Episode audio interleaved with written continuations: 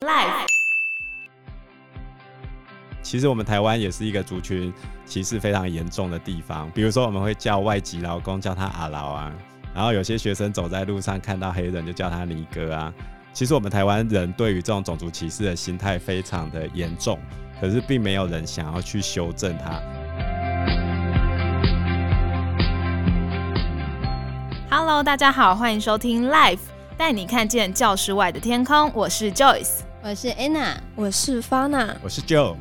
今天要带您来听到的呢，就是电影《追风筝的孩子》。什么是追风筝的孩子啊？追风筝的孩子主要是发生在阿富汗这边。因为阿富汗他们会有传统的斗风筝的活动，而不是追风筝，哪来的斗风筝？斗完风筝之后，风筝会掉下来，然后就会有人去追呀、啊。那什么叫斗风筝呢？斗风筝是他们阿富汗的传统活动，在冬天的时候会有强烈的高气压，这时候强风会把风筝吹得又高又远。为什么冬天才有强烈的高气压？这是大陆冷气团带来的。哦，原来如此啊！你的地理好像没有学好哦，可以去看一下新闻，看一下气象预报。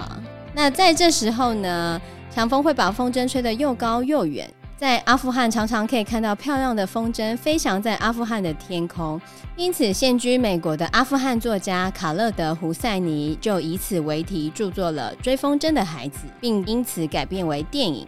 那今天我们要为各位介绍的就是这一部电影《追风筝的孩子》。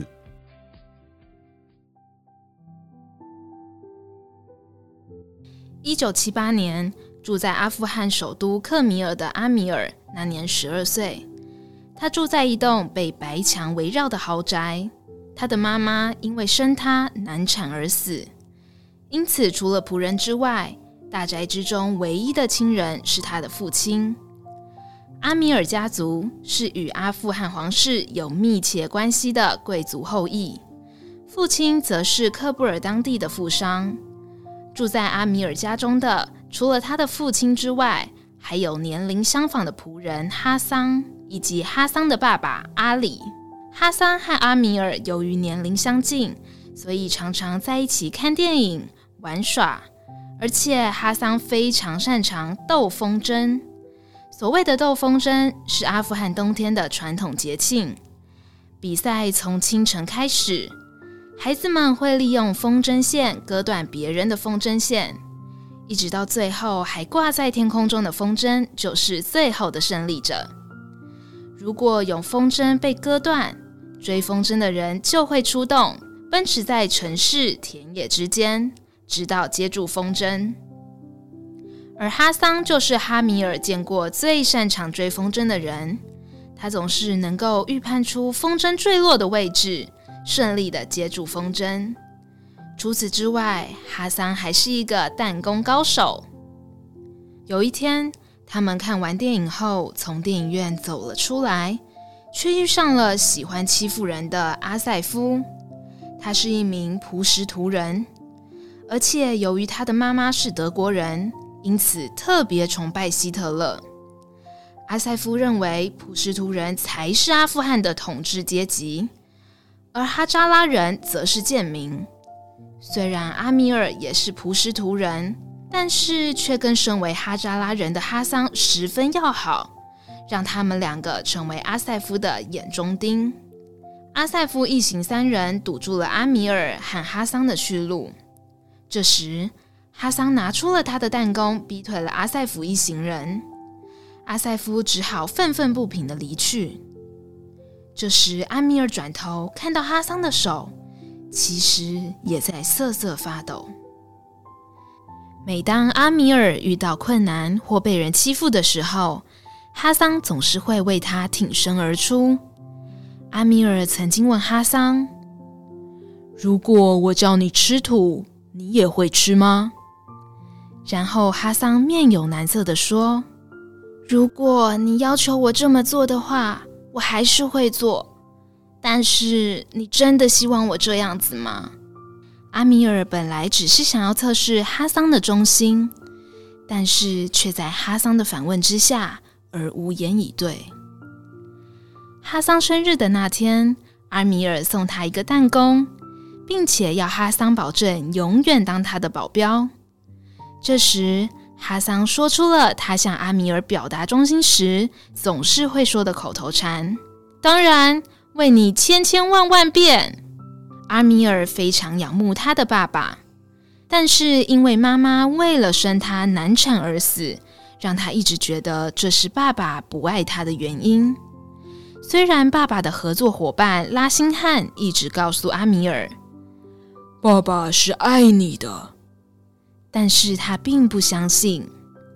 有一天，他在家中听到爸爸在跟拉辛汉聊天时说道：“阿米尔不懂得捍卫自己，每次总是哈桑在保护他。小时候不懂得捍卫自己，长大了也不会保护别人。”阿米尔总是觉得爸爸关注自己的程度，连拉辛汉都比不上。并认为爸爸真正喜欢的孩子应该是像哈桑那样子的吧。一九七八年阿米尔生日那天，爸爸带他到全科布尔最好的风筝专卖店买风筝作为他的生日礼物，让他能够参加一年一度的斗风筝大赛。但他不知道的是，这是他最后一次参加的斗风筝大赛。斗风筝大赛当天天气晴朗，阿米尔和哈桑一同参加比赛。阿米尔的爸爸和拉辛汉也坐在观众席上观赛。哈桑拿着卷线器，阿米尔则负责控制方向。比赛开始之后，蔚蓝的天空一时之间出现了几十只风筝。随着时间经过，越来越多的风筝线被割断，风筝跟着旋转。掉落，阿米尔和哈桑的风筝撑到了最后一刻，和一只蓝色的风筝一对一对决。哈桑使出他控制风筝的绝技，借助风势，他们的风筝猛然往天空直冲，接着又急坠而下，精准地割断了蓝色风筝的风筝线。获胜之后，阿米尔的父亲和拉辛汉双双起立为孩子们欢呼。获胜的荣誉还剩下捡回风筝才算完成。兴奋的阿米尔命令哈桑去帮他捡回风筝。哈桑说：“当然，为你千千万万遍。”但是，直到道贺的人群散去，擅长捡风筝的哈桑却迟迟没有回来。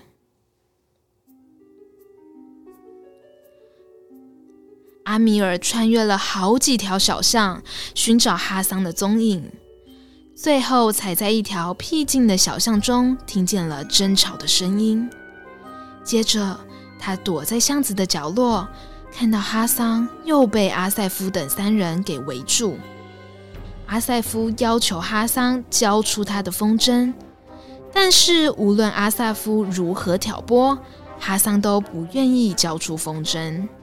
哈桑说：“因为阿米尔是我的朋友，这是属于他的风筝。”最后，阿塞夫说：“算了，留着他吧，因为他将见证接下来发生的一切。”接着，哈桑被压在满是泥泞的地上，褪去裤子被性侵。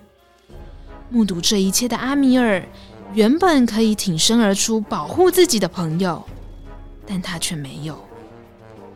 阿米尔转身离开了小巷，心里想着爸爸的话语。他承认自己的软弱，自己是个懦夫。阿米尔坐在巷子口，等到哈桑一拐一拐地走出来，他装作若无其事地问道。你刚才跑去哪儿了？我找你找了好久。哈桑回道：“走吧，老爷会担心的。”不知道有意还是无意，两人都装作没看见，在满地皑皑白雪上所绽放的鲜红色花朵。阿米尔没想到，那刺眼的红已经深深的扎入了他的内心。回到家之后，阿米尔的爸爸紧紧抱住他，赞许他在斗风筝大赛上的精彩表现。但他很快的就发现，在巷子中所发生的一切，就像鬼魂一样，如影随形的纠缠着他。他一闭上眼睛，就出现哈桑被压在地上时的眼神。阿米尔总觉得哈桑当时一定看见他了。然后哈桑对他说：“当然，为你千千万万遍。”那个朝气阳光的面容也不断浮现在他眼前，不断的拷问着他。哈桑有一段时间没有出现。当阿米尔再一次见到他时，哈桑正坐在墓地的树下念书。当阿米尔发现哈桑的脸上再也没有原本那阳光的笑容，突然愤怒了起来，捡起地上的石榴往哈桑的身上一阵乱丢。他希望哈桑能够生气，能够痛打他一顿，这样他就可以消除那些萦绕不去的罪恶感。但是哈桑却缓缓地站起来，从地上捡起一颗石榴，往自己的脸上抹去，然后缓缓离去，留下了不知所措的阿米尔。呆站在原地的阿米尔在思考了许久后，暗暗的下了一个决定。阿米尔在生日的那天，向爸爸提出了更换仆人的要求。这时，爸爸却勃然大怒的说道：“哈桑的爸爸从小就被爷爷所收养，在我们家待了四十年。哈桑和他爸爸都是我们的家人。你的提议令我蒙羞。”在晚上的生日宴会上，阿米尔再次见到阿塞夫。他完全换了另一个样子，正装出席阿米尔的宴会，甚至送给阿米尔一本希特勒的自传。但当他们两个握手时，当天在巷子所发生的事情又鲜活地出现在阿米尔面前。于是他决定必须要让哈桑离开。阿米尔的爸爸曾经说过：“偷窃是最不能被原谅的行为。”是所有罪行的原型。当你杀人，你伤害了一个人的生命；当你说谎，你则偷走了别人知道真相的权利。于是，阿米尔诬陷哈桑偷了他的手表。后来，哈桑与阿里被叫进了爸爸的书房。爸爸问哈桑：“你偷了阿米尔的表吗？”哈桑看了阿米尔一眼。阿米尔低下了头，哈桑瞬间明白了一切，于是他说：“对，是我偷的。”没想到爸爸却说：“好，我原谅你了。”父亲的反应仿佛又是一个重重打在阿米尔脸上的耳光，但这时阿里却说：“我们已经收拾好行李了。”爸爸的脸上瞬间罩上了一阵哀伤的表情。于是阿米尔在家中的窗户看着阿里、哈桑两人背着简单的行李、毯子离开了大宅。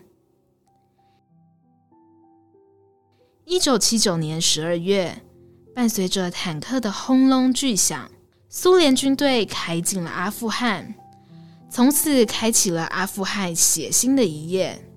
阿富汗与苏联的战争开始。为了躲避战火，阿米尔的爸爸决定离开阿富汗。在向合作伙伴拉辛汉交代完后续事务之后，他们两人准备连夜离开阿富汗，前往美国展开新生活。在前往边境的路上，满载逃亡者及阿米尔父子的卡车被一名苏联的士兵给拦截了下来。虽然这些人都已经支付过一路上通关贿赂士兵的费用，但这名士兵仍旧嘴叼着烟，要求车上的一名女性下车陪他半小时，并表示这是通关的必要代价。这时，阿米尔的爸爸挺身而出，质问士兵：“你的羞耻心在哪儿？”就在愤怒的士兵即将扣动扳机前，一名被打点过的军官出现，阻止了悲剧的发生。由于一路上需要打点的士兵太多了，因此人蛇集团的首领让一行人钻进油罐车内，才顺利地离开了阿富汗。在离开之前，阿米尔的爸爸弯下腰，把一撮泥土装进了烟盒里面，收进怀里，陪着他来到了陌生的国度。一九八八年，阿米尔从大学毕业。在这十年中，爸爸以摆路边摊来维持一家的生活，阿米尔则一边帮忙路边摊的生意，一边写小说。在做生意时，阿米尔认识了也是从阿富汗流亡到这里的索拉雅，她是流亡将军塔赫里的独生女。就在爱苗萌生之际，爸爸却因积劳成疾而生了重病。爸爸非常清楚。他这辈子大概再也没有机会回到阿富汗了，因此拒绝了所有的积极治疗。而阿米尔为了让爸爸能够安心，也提出希望爸爸帮忙向索拉雅提亲的要求。由于父亲的名望，塔赫里将军爽快地答应了这桩亲事，并让两个人能够顺利成婚。婚后不久的一个夜晚，阿米尔夫妻搀扶着爸爸回到卧房，爸爸分别拥抱并亲吻了两人。最后，他拿出了那盒装着阿富汗的故土的烟盒，深深地亲吻他。最终，爸爸带着对故乡深深的思念，把来到美国作为自己人生中送给阿米尔最后的礼物，长眠于异乡。两千年，阿米尔的小说终于出版，并且使他迅速地成为了畅销作家。妻子索拉雅也顺利完成了大学学业，虽然打下了事业基础，但是阿米尔和索拉雅一直没有生下孩子。某天，在阿米尔准备签书会时，一通来自巴基斯坦的电话打破了他们原本宁静的生活。电话的另一端是已然病重的拉辛汉，他希望能在他病重离世前再见阿米尔一面。于是阿米尔赶往巴基斯坦白沙瓦的一栋老公寓里面见拉辛汉。两人叙旧并且互道近况之后，拉辛汉拿出了一封信以及一张照片，交给了阿米尔，说道：“请原谅我。”我必须告诉你，哈桑已经死了。由于拉辛汉在阿米尔离开后，又找回哈桑打理阿米尔老家的大宅，但塔利班政权来了之后，想要占领大宅，所以用清理哈扎拉人为借口，杀死了哈桑以及他的妻子，而他们唯一的儿子索拉伯则被送到了孤儿院。拉辛汉对着阿米尔说：“你得去把索拉伯带回来。”沉浸在悲伤回忆的阿米尔回道：“我不能回到喀布尔，但你可以找人来帮忙，我愿意付钱。”拉辛汉说：“这无关钱的问题，而是这里有一条成为好人的路。”阿米尔瞬间陷入了震惊。拉辛汉知道一切了。拉辛汉说出了真相：不仅仅是阿米尔亏欠了哈桑，其实哈桑的爸爸阿里也有不育的问题，而哈桑则是阿米尔的爸爸和阿里的妻子所生下的孩子。这个秘密让阿米尔好像五雷轰顶一般。他最敬爱的爸爸偷走了阿里的名誉以及哈桑的身份，他和爸爸都背叛了愿为自己付出一切的那个人，所以拉辛汉请他去拯救哈桑的孩子，除了是要让他赎罪之外，更是要斩断从他爸爸开始的不幸轮回。阿米尔理解到，没错，他必须去一趟阿富汗，再次踏上阿富汗的土地。历经多场战火洗礼的阿富汗已经人事全非，只留下满目疮痍。到达孤儿院后，得知院长已将哈桑的孩子索拉伯卖给塔利班的一个小队长。院长说：“那个塔利班威胁我，如果我不交出这个孩子，他会再带走十个孩子，所以我只能牺牲一个。”无力感再一次席卷阿米尔，他只能强打起精神，直接去找塔利班。索拉伯的确就在塔利班那边，被士兵押着走出来。他神情萎靡，带着脚镣，明显受过严重的虐待。塔利班说道：“你那个伟大的爸爸怎么了呢？”往事再度席卷而来。带着阿米尔回到一九七八年的那个小巷子，再次的目睹哈桑那无助的眼神。阿米尔说：“你是阿塞夫。”他早已明白，哈桑只不过是个替罪羔羊。阿塞夫真正嫉妒的是阿米尔家的地位以及哈桑对他的忠心，而他现在是哈桑孩子的唯一希望。阿米尔深吸了一口气，坚定地说出：“我要带这孩子回家。”阿塞夫叫身旁的人离开，把门反锁后，开始大声播放音乐，然后狂风骤雨般的拳脚落在了没有反抗之力的阿米尔身上。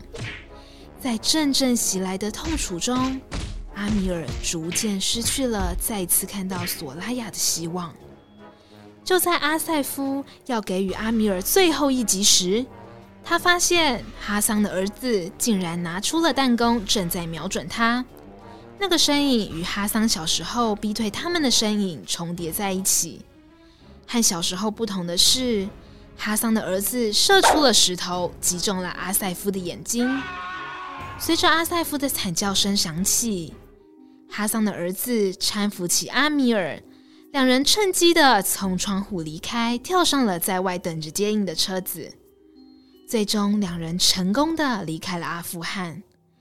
阿米尔带着伤痕累累的孩子回到了美国，并且告诉大家这是他的侄子。一天，阿米尔带着身心受创而内向沉默的男孩索拉伯去斗风筝，这是他二十五年来第一次再拿起风筝。随着风筝扶摇直上，索拉伯低垂的头也逐渐抬起。他看着阿米尔熟练地把另一只风筝的线给割断。阿米尔问道：“我去帮你把风筝捡回来好吗？”男孩点点头。阿米尔跑了出去，跑了几步后，他突然转身向后，对着男孩大喊。为你千千万万次，就像十二岁那年哈桑对他说的那样。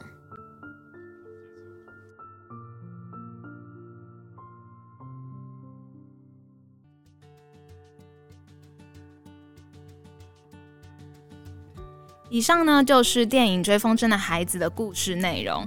那在听完这篇故事之后呢，就其实有蛮多议题可以拿出来讨论的。举例来说嘞。你有没有让你曾经觉得很后悔的事情呢？有什么好后悔的？我的人生没有后悔两个字。没有吧？我觉得多少都会有一点，除非投资失败，买错股票。这个我有一个突然想到一个，就是人家说，就是假如说有可以让你时光倒转，然后回去重来一次的话，最想要做什么事情？然后很多人就说想要去看前一期的乐透的号码，就是因为你已经活在现在，然后就是。看到那乐透号码之后，然后你就回到过去，就是签那一期的乐透，这样你就可以成为大富翁。对，但通常成为大富翁的很多都没有好下场啊，像美国不是常常那些成为大富翁的人，到最后都把钱花光了，然后就真的是一样啊，是吗？那你学生时代有什么后悔没做的事情呢？我曾经有很后悔，我妈没有让我去考吉他社干部，但是长大之后呢，我就觉得也好。因为如果我考上吉他社干部的话，我可能就没有办法考上理想的大学，然后现在成绩就会很烂，然后就你这样子在排斥吉他社的同学？哦，真的不是，哎、我当初社内赛还是第三名呢，第三名。可是你考试成绩哎，你这样子讲好像是考试其他社就考不好，考试成绩也是第三名，所以我妈不让我去考吉他社。你妈不让你去吉他社，你才考好的啊？没有，我高一就前三名，一直维持到高二吗？是的，还有高三。哦、那毕业的时候有没有得奖？有，毕业的时候我是市长奖。对。阿发那，你有什么好后悔的东西吗？我活到现在，其实后悔的事情也就只有那几件嘛。就像比如说跟别人吵架，并没有和好，又或者是浪费某段时光，并没有考上理想的高中，那段时间都在混之类的。没和好，为什么你不打电话给他和好呢？呃，就是这并不是这么简单的事情啊。有时候没和好，拉不下面子吗？对，真的，面子真的是最重要的。但是你既然都后悔了啊，后悔那就去做就好了啊。这值得探讨。有时候我们就是缺了一种动力，对，没错，然后就是害这个后悔，就是一直缠绕在心头。对啊，而且就是因为有这个后悔，你才可以继续往前，因为你记得这个教训了，汲取教训。所以重点是要斩断那个后悔的轮回。Yep，真的。第二个我们可以讨论的问题是，这一个这部电影其实里面潜藏了一个族群的问题。其实我们台湾也是一个族群。歧视非常严重的地方，比如说我们会叫外籍劳工叫他阿劳啊，然后有些学生走在路上看到黑人就叫他尼哥啊啊，其实我们台湾人对于这种种族歧视的心态非常的严重，可是并没有人想要去修正它，反而我们今天看到白人的时候都投投以崇敬的眼光，比如说今天同学牵着一个白人男朋友，哦，都大家很羡慕，如果牵一个黑人男朋友，你们想一想会发生什么事情？就会觉得。怪怪的，对，并没有给予包容，没有平等。哎呀，你这个左派思想已经出来了。我发现现在学小朋友真的受左派影响非常大。不会啊，我有一次在火车上面，那边是一个老先生，他看到一群外籍的义工们，然后他就很开心的跟他们说：“我觉得你们一起这样出来玩很好，那我很感谢台湾有你们。”过来，然后帮助我们很多的忙，所以我觉得并没有你想象中的那么严重，哎，可是也没有那么不严重。比如说前一阵子台北车站大厅就不准移工坐在那个地方开斋啊，你这个你要去问我们柯师傅为什么？哦，不是，这是应该是台铁管的，对不起，我对不起你柯师傅，应该去问林家龙吧？呃，对，不是林家龙吧？是台铁台铁内部内部，对对对，但后面有开放了啊。可是，其实民你去看民调的结果，民民众其实有很多民众他们是不不希望，不希望这件事情继续延伸下去的，因为觉得他们在大厅好像还是会阻碍到一些就是路线啊。那如果今天是一群白人外国人，他们在大厅一直聚会，我们还会这样子吗？不会，真的吗？我觉得不会，我不这么认为，其实。因为我觉得台就是台北车站这件事情，是因为我觉得这群人，嗯、呃，其实用这群人其实就有点歧视意味。就我觉得只要有人在那个大厅，就就会有，其实就有点。可是如果今天是一群白人在那边拉小提琴，你为什么就可以接受？可是你不能接受一群东南亚人坐在那边吃饭，而且那是他们的风俗习惯，他们只是聊天，你觉得吵啊？那如果那群换一群白人在那边吃饭，到底是？做什么事情？对，我觉得还是什么人呢？你刚刚讲的是白人在拉小提琴，好吧？那白人坐在那边吃饭也可以啊。我觉得大家看不同人种的角度是不一样，而且很大部分的人台湾人会有这个倾向，是这样没错。我也是承认吧。我们就是种族歧视的民族，全世界都种族歧视，不是只有我们。所以，我们日常生活中看到。外籍移工的时候，其实我们应该想一想，这些人对于我们台湾的付出。看见白人的时候，我们也不不需要特别羡慕他们。对于大家各个不同来到我们台湾的族群，在为了这一块土地付出的人，我们都应该尽量的给予他们平等的对待跟同情心。虽然这样子讲好像很政治正确，可是我们原本就应该珍惜所有在这一块土地上的所有人。那我们这一集追风筝的孩子就分享到这边喽，谢谢大家的收听。如果喜欢我们这一集的节目内容的话，不要忘记要记得按赞、订阅、分享加留言哦。